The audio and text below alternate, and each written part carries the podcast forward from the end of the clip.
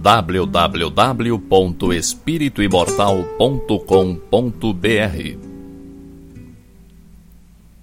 Cinco minutos de Espiritismo visando a reflexão.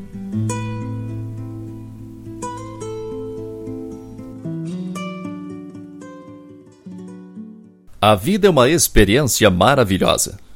Todos os dias temos oportunidade de aprender coisas novas, de fortalecer virtudes, de aperfeiçoar nossos traços de caráter, de desenvolver nossa inteligência. Às vezes, essas oportunidades se apresentam disfarçadas de grandes problemas e nem sempre sabemos como agir com os problemas que nos desafiam. Na maior parte das vezes em que alguém me pede conselhos, eu não tenho conselhos a dar, a não ser este: ore. A oração é o recurso universal de contato com Deus. Se você acha que Deus não ouve suas orações, porque você é insignificante demais para ocupar o tempo de Deus, você esqueceu que Deus está dentro de você. Deus está no seu íntimo, nos recônditos do seu ser, sempre. Basta você perceber isso e se dispor a contatá-lo. Minha mãe orava sempre antes das refeições. Orava tanto que quando terminava a comida já estava fria.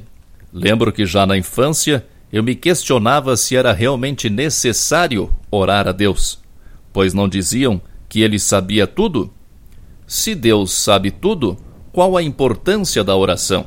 Deus sabe o que precisamos. Deus sabe o que é melhor para cada um de nós e sempre disponibiliza o melhor para nós. Nós é que não o acessamos, nós não vamos até ele. Para que contatemos com Deus, é preciso nos desligarmos das preocupações terrenas, das picuinhas que tanto nos atormentam. Como contatar com Deus? Pela oração. É para isso que serve a oração. Quando oramos, seja pedindo, seja agradecendo, estamos nos colocando em sintonia com Deus, estamos nos tornando receptivos a Deus. Ele está sempre com você. Você é que nem sempre está com ele.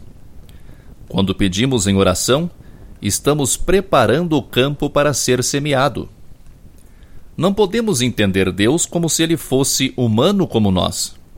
Ele não exige que nós peçamos muitas e muitas vezes. Nós é que precisamos pedir muitas e muitas vezes para conseguirmos alcançar um estado de receptividade. Lembra do que Jesus dizia no Evangelho? Pedi e obtereis, buscai e achareis, batei e abrir-se-vos-á. Temos que ser insistentes. O ideal é que aprendamos a viver em estado de oração, permanentemente receptivos às dádivas de Deus, que são infinitas. Mais importante do que pedir é agradecer. A gratidão é o sentimento mais belo e genuíno que eu conheço. Quando estamos em estado de gratidão, estamos prontos para receber o que pedimos. Nossa mente subconsciente não sabe diferenciar o que é, o que foi e o que será. Nossa mente subconsciente não diferencia o sim e o não. Nossa mente subconsciente não distingue a verdade da mentira. Para ela é tudo uma coisa só. Toda imagem que chega a ela é tida como real e tende a se manifestar como realidade material. Por isso é melhor agradecer do que pedir. Quando pedimos, se estivermos pensando na carência, pensando no que nos falta, é isso o que obteremos, mais carência.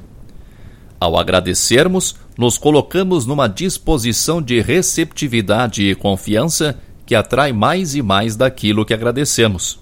Não há remédio melhor para os nossos males morais para os problemas do cotidiano, para a superação de nossas fraquezas e falhas de caráter.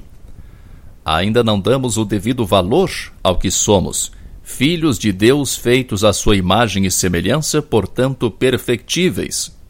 Nós temos o poder de Deus. Nós herdamos de Deus o poder criador. Tudo no universo é perfeito. Tudo obedece a uma ordem pré-estabelecida e inalterável. Milênio após milênio, a Terra continua girando ao redor do Sol. Nós também somos sujeitos a leis cósmicas eternas e imutáveis, mas temos algo que se chama livre-arbítrio, que nos dá o poder, o poder de escolha, o poder de modificarmos a nós mesmos e ao nosso ambiente. Nosso poder é tanto que não sabemos o que fazer com ele, não sabemos usá-lo. Nada melhor que a oração para começarmos a canalizar esse poder, para usá-lo a nosso favor. Ore, sintonize-se com o que há de melhor em você. Que Deus nos ilumine sempre. www.espirituimortal.com.br Cinco minutos de Espiritismo visando a reflexão.